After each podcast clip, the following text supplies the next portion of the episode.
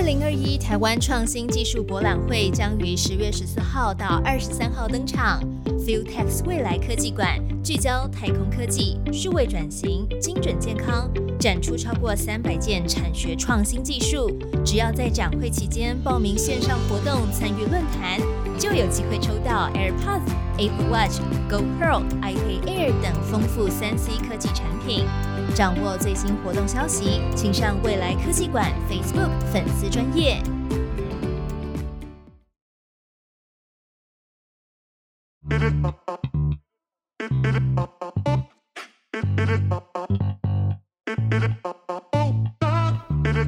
各位科技报局 Take One 的观众朋友，大家好，我是戴季全，欢迎各位回到二零二一 Connect 年度趋势论坛。今天呢，我们这个主题非常非常的庞大，我们要谈的是，在这个疫情冲击一波又一波的这个情况下，台湾开始剧烈的做数位转型，跟上全球数位化一个新的经济形态，一个新的常态正在发生中。那到底在这个过程里面呢，有哪一些企业能够变成 New Star 新兴崛起，又有哪一些企业它会下庄，它会陨落？我们今天很荣幸可以邀请到中华经济研究院的副院长。王建全，王副院长来到我们现场，是不是请副院长跟大家打个招呼。是啊，社长好，各位这个论坛的这个朋友还有贵宾，大家好。好，那我们就直接破题。其实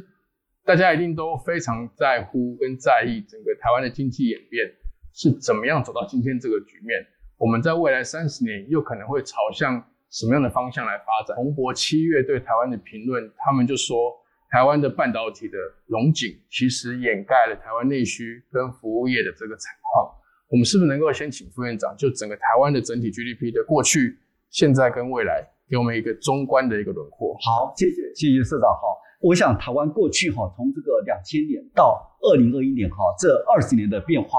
我们 GDP 是用英文来讲是 C 加 I 加 G 加 X 减 M，就是民间消费加这个民间投资加这个政府消费。加上出口减进口，就是所谓的这个进出口哈。那这二十年的变化哈，我们的民间消费下跌了七个百分点，这是因为其他的领域，比如说出口投资变多了哈，那民间消费变差。还有呢，过去二十年来，我们的经济发展比较停滞一点，所以呢，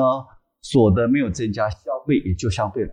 减少一点哈。加上我们最近这几年来，可能有一点。比如说，我们的这个所得分配恶化，对消费也有不利的影响，所以消费是降了七个百分点。这二十年来，那我们的进出口增加了十四个百分点。哈，那进出口为什么增加那么多？其实，呃，这个美中贸易战还有这个新冠肺炎实际上有很大的影响，因为美中贸易战造成很多的抢单、转单的效果，还有台商回流、海外资金汇回，所以造成了台湾的整个半导体、电子持续开始。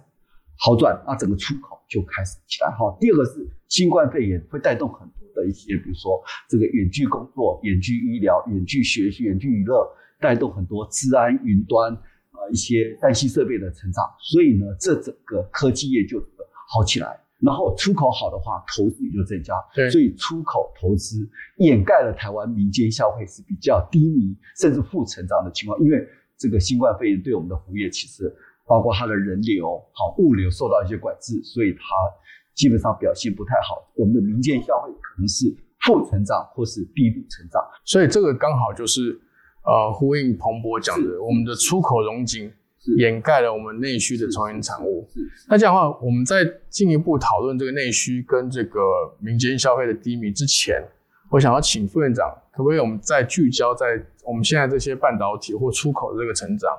难道我们未来三十年还是要继续依赖这样的经济模式，或者说我们有没有什么其他的出口项目？因为台湾大家都说是一个出口型经济体嘛。是。那除了现在我们讲的护国神山，或者是我们既有的这高科技业，有没有其他的出口行业是值得我们去注意的？是我我觉得这个市场这个提问很好哈，因为台湾今年出口成长十五个百分点，民间投资八个百分点，所以其其实是非常态的。所以出口会不会继续维持这么多容积？可能半导体可能可以维持到。两三年啊，电子资讯业可能明年就会有点变数，但是服务业感觉上比较困难一点哈。是，当然我们过去有观光服务业，很多外国人来台湾观光，也就算是一个出口，是一个变相的出口哈。那还有台湾就是很多资通讯服务业，如果我们的硬体可以搭配软体，那这样就会很多的一些出口也会有机会。还有一个就是台湾的船产开始有点机会，为什么？因为大陆过去什么行业都补贴，是所以都是 over supply，所以很多行业很惨。但现在大陆呢，因为经济情况开始变差，政府没补贴，所以很多产业减少补贴，它就会回回归到它原来的面貌。是像最近台湾几个行业都表现的不错，传统产业包括钢铁、水泥、石化，还有这个面板、太阳能，这些大陆开始不补助的行业，产业恢复它面貌的时候，这些行业就会变好。嗯所以台湾几个船产其实有竞争力的，石化、钢铁啊，我们的面板其实都有竞争力啊，这些东西就会有它的一些机会。当然，我们也希望说，因为年轻人大部分都在服务业工作，对如果服务业开始松绑产业化，有些资通讯服务业，有些这个 IP 的服务业啊、金融科技服务业、观光服务业啊、开始可以做，像我们的零售也很强。只是我们怎么样有好的商业模式，就像我们的这个一些茶饮料，这个这个一些茶饮料可以出口的，对。这个东西又连锁加盟、又授权都是一个机会。所以副院长刚刚讲的是说，整个出口反而是能够有软体价值，就是说在我们硬体制造、高科技制造，它如果要往更未来性走的话，它还是可以在出口的硬体制造之上再加一些高端的软体服务，这可以增加我们出口的 value。是。但另外一个部分是反而是回到传统的出口行业，是，像刚刚讲的这些也会有机会。就是大陆不补助的行业，对因为台湾开始有竞争力，有点像是说，如果大陆政府在补助，那我们就变成有一种被不公平的竞争，是是。就是因为他们政府补贴嘛。产能过剩，对，但但是如果他们现在呃，大陆中国大陆政府也没有能力做补贴了，反而就是市场游戏规则回归市场常态，我们过去被抑制的这些传统的出口行业、出口这些类别，反而可以有一个反弹的局面。是是这个是出口的状况。是我们刚刚在开始录影之前，其实也一直在旁边有在聊。但是其实会长更担心的是，我们国内的整个内需，其实讲直白的，就是我们新时代或年轻人为什么薪资会一直上不来的这个主因。这个这个其实副院长谈了非常非常多年的，嗯但是我相信这个课题还是非常重要。能不能够请副院长再帮我们再把整个脉络先做一个其实台湾哈，这个我觉得台湾其实我们的服务业占我们的 GDP 是七成，是台湾是一个服务业为主的经济体。好，那服务业提供了六成的就业机会，可是呢，如果从央行的统计，台湾大概服务业这六成的服务业里面哈，大概只有十 percent 是高阶的服务业，是就是有高薪水的。是指的是什么？资通讯服务业、金融科技服务业，还有一些垄断挂在台电、中油、中华电管信有一些特特特许的，对。还有一些证照的医师、律师、会计师，是。还有公务员，对。这些是比较高薪的。对，但是呢，百分之九十都是中低薪的行业哈、所以这就要告诉你，就说台湾一定要让更多的现代化的服务业比重提高，年轻人才有机会。为什么？因为台湾现在高中生毕业了，百分之九十是念大学，是。大学毕业以后，百分之差不多也是百分之九十都到服务业。如果服务业没有升级转型，没有松绑产业化，台湾大概就年轻人的机会就不大。是，但这些服务业，呃，副院长可不可以跟我们分享某一些具体的行业？是很多人讲说，台湾服务业市场那么小，两千三百万人，怎么可以容纳服务业的发展？对可是呢，台湾有两大优势，一个是钱很多，对，第二个是我们产业其实充满了空间。第二个为什么钱很多？台湾有十一兆台币的超额储蓄，是七成是在企业界，三成是在民间。啊，这些钱呢，平常都投资房地产股票。对，如果你可以把它导到一些比较生产性的服务业，他们就有机会。台湾人是全世界最喜欢买保险的国家之一，大概世界现在是第二大。我们有累积了三十一兆的保险资金，每年还以三兆在累积。嗯啊，这些钱十七兆跑到香港、新加坡去投资一些新的金融商品啊，所以这些钱如果我们可以结合我们的这个什么一些服务业的松绑产业化，就会很多很多机会。比如说我们的长照、长期照护，我们现在其实都是破破碎碎的，嗯规模很小，都只要一些基本的劳工，甚至一些外籍工人嗯啊，一些义工。但是如果说我们的长照可以注入保险的资金进来，可以把它规模化，那整个变商业模式变成五星级的饭店，这个时候就很多的服务出现，比如说陪伴的商机、创投的商机、理财的商机、养生的商机、医财的商机，还有很多相关的一些周边的一些行业。对，这时候年轻人就会有高薪的就业机会。嗯那你看我们的金融理财，我们的钱跑到香港、新加坡，如果我们我们的金融服务业可以松绑，比如说利率比较高的、报酬率比较高的一些金融商品，那这国内的人呢就会去投资这些行业，那不会跑到香港、新加坡，我们就会创造很多的一些金融理财的专员啊这些人员出现，那年轻人就有很多的工作机会。双语教育，我们的这个中文是很强。那如果我们可以跟哈佛合作来谈挂牌，可以吸引全世界要学中文的人，双语教育，对，那这样台湾就充满了商机。可是我们的教育部当然很多规范，就是说你的课程要受限制，你的薪水要受限制，你的证照要吸收外国人不能超过多少人，就是很多的法规。知道如果把这个嗯法规松绑以后，那台湾就海阔天空了很多机会啊。这个时候就会很多外人这样，你教育，你看我有一次到纽西兰去讲学，对，班上五十个学生，四十个是大陆学生。你看，全世界、澳洲、纽西兰都在学习中国际教育的国际学生的一些资源。那台湾为什么会放弃这个机会？这个时候让年轻人有多少教育的机会，多多少高薪的机会？是我就是从以这几个例子来看，这个我们的长照、我们的大健康产业、我们的国际医疗，我们号称我们国际医疗是很好的，但是现在国际医疗做最好的国家是哪里？亚洲国家是指的新加坡、对，泰国、对，印度、马来西亚。那这个台湾因为没有松绑，没有产业化，国人呢讳疾忌医，我们不敢吸收国际医疗，因为我们认为医疗是一个公益事业。嗯，台湾把所有的产业都视为公益事业，那公益事业当然就不能盈利啊啊，没有盈利就没有人愿意投这个行业啊，因为没有利润嘛。你如果说可以国际医疗，那我可以做起来赚很多外汇，那我可以可以有一部分来依助全民健保，健保不会亏损，嗯，那让更多的这个这些医护人员也有高薪的机会，对那不是很好吗？对，所以我们台湾充满了管制的。对，因为前前两天我儿子才，我儿子现在九岁，他不知道为什么突然他就想要当医生，就是我在开车载他上，他就说：“爸爸，以后我当医生好不好？”但我就想说，当医生好像没什么出路诶、以前我们小时候觉得当医生收入好又受人尊敬，是。但现在好像当医生收入好像也没那么好，好像蛮血汗的。现在现在我们的医院就是因为管制，然后我们其实没有去国际化。如果你看国际医疗，如果你可以去国际化，可以吸收外外籍的病人，因为我们是在全民健保的总量管制。对全民健保就是说你到了一个终点，我就不付你钱，我就给你医医院，比如说我给你六亿，好，假设我给万方医院，对，那万方医院怎么做呢？我第一个就是说我总总额就是六亿嘛，就然后全部就这样尽量对，我就尽量不要帮员工加薪，嗯或者不要帮买好的医材，我这样才可以赚比较多钱啊。没错，所以这边呢就做一个 cost down，所以台湾现在连国际医疗都是 cost down 行业，嗯就是说是一个管制行业啊。你就是如果可以吸收一些国际的病人啊，这些不受全民健保的限制，我甚至呢赚的钱我可以回馈到全民健保，贴对，医生也可以做国际医疗，因为他配比较高，那我可以双薪，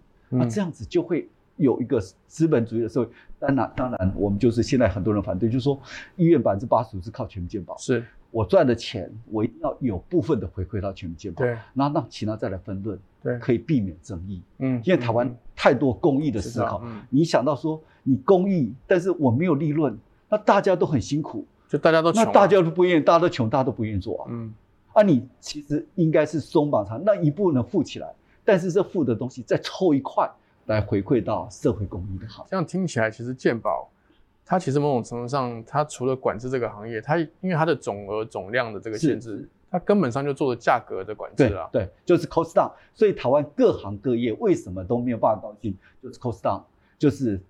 追求低利润，因为台湾就是靠靠代工，对，早期制造也靠代工，也是代工啊，代工就是利润大概三到四趴。我今天利润毛利那么低，我怎么可能帮员工加薪？是怎么可能投资很多创新？怎么改善劳工的环境？怎么改善环保环境？就不要，最后都跑到海外生产。对对，那海外生产，你的创造就业机会没有创造到台湾来，嗯，就是很大的问题。所以我们今天对岸在说要创造内循环，台湾是不是也应该借用这样的思维？，是，我觉得大陆现在在推内循环，可大陆的就是共同呼吁第三次改革哈，第三次重分配，但大陆的手段是很剧烈的，对它是什么？做这个不乐之捐，你要 富人要来捐款，强迫你国进民退，对然后开始中概股要下市，那教育、医疗哈，这个东西其实说老实话，有些是正确的，为什么？教育、医疗、房地产，其实这叫生产因素。是，我们讲说生产因素应该回归生产因素的本质，要充分的供应，不能太太高的价格。你看医疗，如果太高价格，你看美国人很多人得到重病就只有在家等，负担不起，对，这这个美国有四千万的人是低度保险。教育，你知道美国人为什么穷人很难翻身？对，因为教育费用太贵，教育费用的低廉是穷人翻身。你看阿扁为什么可以从三级贫户变到总统？如果阿扁是在美国，可能就没办法成为美国总统。对，所以大陆也是对教育、医疗这些是国家的生产要素，不能炒作，要有充分的让老百姓有均等的机会。嗯但是大陆是很剧烈了，嗯而台湾的强内循环是我们要让服务业的松绑、产业化，提供更多让资金进来，提供更多高薪的就业机会，让大家可以均富。好，那我们当然当然的手段就是服务业要松绑，要产业化，这些资金才会进来嘛，因对为它有利润，它才会进来。对，那利润是赚了钱以后，创造更多高薪就业机会，它的商业模式更好。那大家都均富，而不是大家都均平。嗯，这种嗯管制的情况下，就是大家都是平均的，可是是均贫，而不是均富。所以副院长意思是说，其实像医疗、教育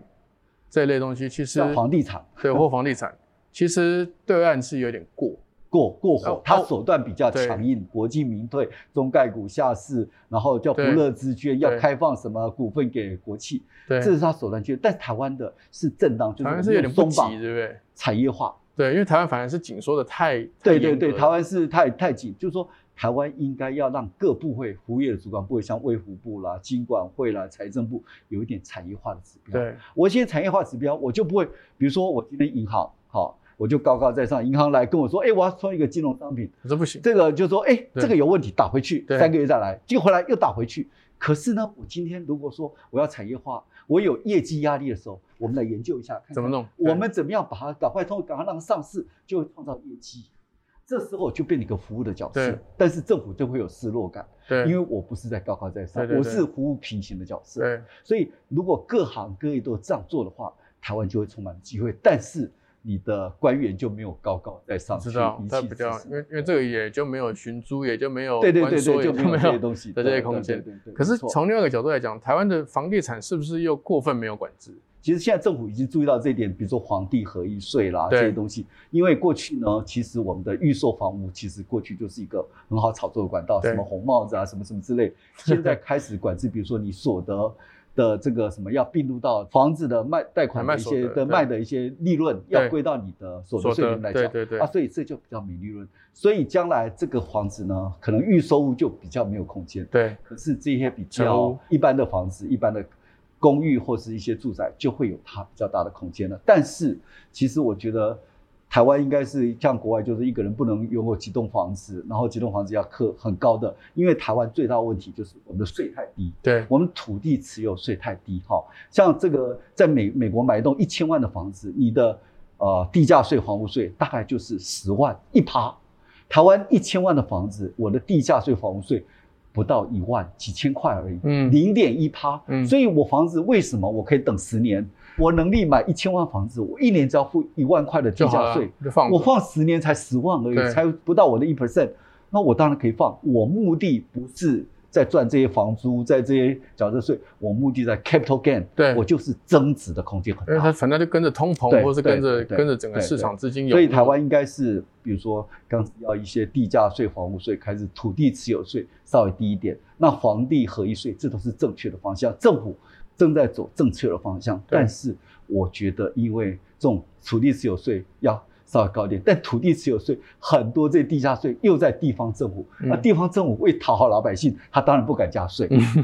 啊，中嗯中央如果没有做一个概览的话，地方不会加税，因为地方实际上都要选举了。对，所以这不会由地方首长来发动啊，对，他就不会敢发，因为发动以后，如果我要选第二任，我怎么敢？县市首长怎么敢去去发动这个税？所以是综合刚刚副院长这边所提，其实感觉好像资金的流动会变成是一个重大课题，就是说我们一方面要引导资金去投资台湾的服务业，啊，要放松台湾服务业的管制，才可能创造出更多更好的高薪的就业机会，就业机会。是是是，但同时也可以让这个房地产现在目前过多的资金，因为刚刚对一开始这个副院长讲，超额储蓄，超额储蓄，还有这个保险，保险、这些资金其实都跑到了台湾的股市跟房地产。房地产是，对，所以其实适度的把它引导到可以创造工作机会的这些，还有一个就是，创投，对。像美国很多资金，他们很习惯的就去投资，因为他们有很大的一套好的创投管管理机制，所以你你就会去投资创投，对。创投跑到新创公司，很多新创公司开始萌芽。对啊，台湾没有这套制度，所以台湾其实就是比较没有这套制度。一般的人没有这种概念，说我要去投资新公司，因为它有很好的创投机制、私募基金等等等，没错可以把这些钱导到一些实体性年轻人的新创公司。对对像会有 Apple、会有 Google 或 Microsoft，都是创投投出来的对都是创投出来的。对啊，台湾没有这套机制，当然有，但是就少数人在玩。是没有一套形成一个大家都会想说啊，去投这个新创公司。当然有些天使啊，天使基金当然有，但是还是少数。是，但像这个国外的这些创投的这些这个产业啦，或整个创投生态系，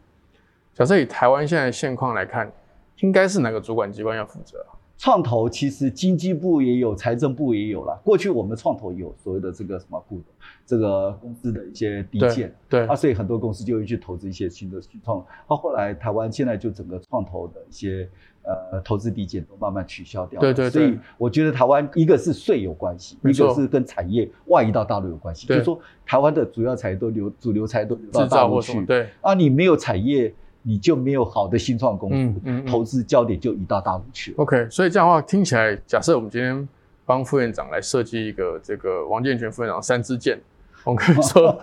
第一个，第一个是说我们应该要提高，像房地产、房屋应该都是还是要功能取向，它当然是以居住为主，并不是以投资为主。是，是所以这边的税制跟制度要先健全。是是。然后第二个呢是政府要引导性的政策是。来投资台湾的服务业。呃是松绑产业化，也有产业化的 KPI。那第三个就是强化整个台湾的创投机制，包含以前曾经有过的这个投资界面，所以我们才可以把台湾这些超额储蓄跟保险的资金，引导到生产性的没错一些服务业或是一些新创公司，因为这样可以同时可以增加年轻人的。然后还要需要就是说我们的创投资金，我们要这些新创公司要能跟国际的资本上做接轨。对，比如说，你看以色列人为什么那么多新创前部后哦他们很厉害对。因为以色列人有一个观念就开始 promote，然后因为以色列有很多犹太人，犹太人跟 Nasdaq 是连接的，对。所以很快的跟资本上连接，所以你创投有出海口，年轻人就怕没有出海口，对。你有出海口，公司可以赚钱，那我这个前部后继，当然政府还是要有一些，比如说创投的协助公司，一些一些创意公司来协助这些怎么样从财务啦、天对对对使资金一些配套的机制会计的配套机制，这样就会有机会。对，因为其实其实我去过以色列参访过一次是，是他们的整个创业投资跟生产线或是产业链是非常非常完整的。SOP 就很对对对对对，它有点它有点像是我们在研发新药一期、二期、三期、四期，但每一期就是非常非常完整的。它也像像日本的那种养鳗鱼的行业，有没有？就是说负责把这个鳗鱼的种子孵，应该说卵啦，孵化成鳗苗，鳗苗，然后把鳗苗养成那种小条的鳗鱼，然后再把小条鳗鱼也放哦，就是分半阶段放，对，分阶段，对，每个都非常每个都非常非常专业，所以它的鳗鱼养出来就是又又新鲜又没有土味，然后又可以卖非常非常高价。这个其实跟这个制药行业分是非算是是非数非非算非数对对对是类似的，也跟以色列的创投，他们甚至创投在出海口，他们其实在创业还有在投资之前，其实就已经找到要并购的对买家了，对，对所以他们其实买家都已经准备好了。然后才来根据买家要买的这些新创的团队去投资这些公司，是反正他投十家二十家，有一家中，他就全部都回本。但台湾目前这些机制都还是缺乏。台湾其实是有，但是比较少。因为我一个朋友开一个创富公司，他就怎么样呢？他帮你可以找天使基金，可以保你的管理者，可以帮帮你做一些财务资金的辅导。然后如果说育成以后，我就资金后面进来。所以这里面台湾其实要后面的配套的设计要很完整。嗯台湾其实已经开始有这个雏形，可是加速还蛮少。对所以如果一个一个全方位的进来，你只要负责想你的 idea 对就好，我其他的财务有人帮你辅导，你的天使基金有人帮你投，后面的创投有人帮你投，怎么样申请国外基金啊，这些东西都配套好的话，你就只要专心做你的研发就好。嗯嗯嗯。但现在似乎好像政府目前大部分在谈的都还是五倍券。是，这个这个呃，副院长对五倍券这样的政策，我觉得五倍券跟三倍券一样好，就是因为其实哈，它对消维持消费信心是有帮助的。是像像去年哈，我们那时候是第二季的时候是最惨的时候，明天消费负五个百分点对，后来有振兴券第三季以后，其实它负五个百分点。降到负一个百分点，所以多少会鼓化一些报复性的消费。是好那振兴券当然哈，第二个是会刺激经济了哈。但是呢，其实振兴券为什么很多人说要花现金或是花花券？对其实这有个经济学一个 terminology，就是是一个术语，就是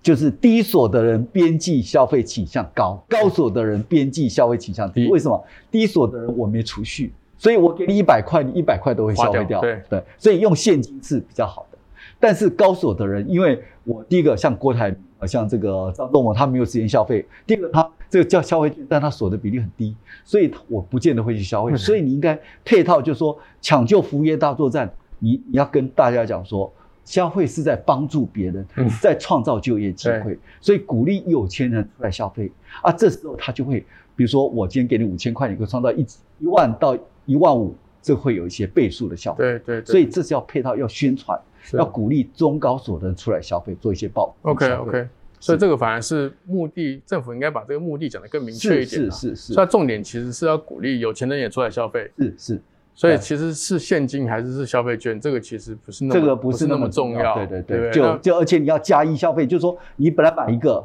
现在买两个。你本来要在那边吃，就外带一个，但是现在当然疫情还没有那么稳定下来，所以这个时候大家还是会很还是会怕怕的开开怕怕。但是我这时候就想说，你可以用一个预付折扣券，比如说我到五星级把费去吃饭，我可以现在我可以买那个券八折券，先买，但是两年以后再消费，嗯，所以这个个钱就让让这些餐厅、五星级饭店或是国内旅行社，比如说我要出国旅游，或者我可以两年再兑现嗯。八折券，嗯。他钱就先进来，他不会倒。对。那政府要做什么事？政府就要帮你买保险。嗯。如果万一这企业倒闭了，那我可以理赔的一些保险。哦那这样子的话，配套的时候就会有出来，让服务业有 cash flow 进来，可以继续运转可。以撑啊，可以撑住，可以可以挨一口气啊。有时候有时候现金流转不过去就断是气是。是啊，这个时候如果你有八折券进来啊，政府应该做这些事。像台北市政府在规划这个东西，但是有很多的一些细节可能法法规的。对对嗯。那另外一个部分，最近呃全球的金融市场越越来越热门，在谈的是那个通膨的问题。是，那就副院长来看，台湾会有这个通膨的问题？其实台湾整体的通货膨胀率其实不高，台湾过去的大概都不到两两个百分点，是上个月是二点多，对为什么？是因为最早是石油进口性的通货膨胀，就石油原物料进来，所以造成物价上涨。那现在台湾六月呃六七月的时候开始跌到超一点八多，其实还不算通货膨胀，可是老百姓感觉一定不一样。嗯为什么？因为这个我们很多大宗物资进来哈，比如说一些耐久材，像比如说你手机、你的电视机、电冰箱、面板，你看每每一年都跌个四个百分。点，对，可是你多久买一次？嗯。你可能冰箱五年、十年买一次，嗯电视可能五年买一次，哦你的柴米油盐酱醋茶、食衣住娱乐每年涨十 percent，可是你每天都要吃便当，对对对。每年都要买这东西，你就感觉说很深刻，说啊，通货膨胀政府骗人。物价已经上涨那么高，你居然都没有去管。嗯其实整体来说，事实上是没有是涨很多了。对，所以台湾的通膨其实是没有想象中那么高，国际资金是移动的，所以美国只要开始启动升息循环，台湾的钱就会会跟着动哈，也会被迫也要升息，要不然的话钱就会跑掉了。所以其实台湾在在全球金融市场是处于蛮被动的状况，是是，全世界都一样，都是以美元为主。嗯对，好，那最后因为时间非常非常宝贵，我们最后一个问题就是说，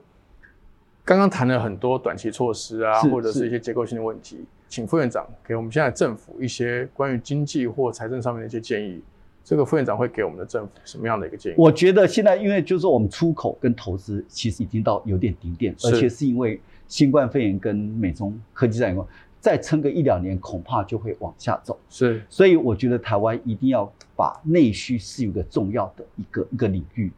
开始松绑产业化，然后把一些过剩的资金导入我们的大健康、是国际医疗、双语教育、都市更新、金融理财啊，各行各业可以把资金进来以后，它就会进进商业模式，嗯就会创造很多高薪的就业机会。是所以结合服务业的升级，年轻人高薪的工作机会，必提供于义。嗯，创造整个台湾的内循环。是是内循环。好，今天非常谢谢这个王健全副院长可以到我们现场，然后很精华的三十分钟，我怎么问他怎么答。那也谢谢各位观众这样陪伴我们在线上半个小时的时间。我们之后还会有更多更精彩的内容，请锁定我们的二零二一 Connect 年度趋势论坛。谢谢各位，谢谢副院长，社长，谢谢谢各位论坛的朋友，各位贵宾，大家，谢谢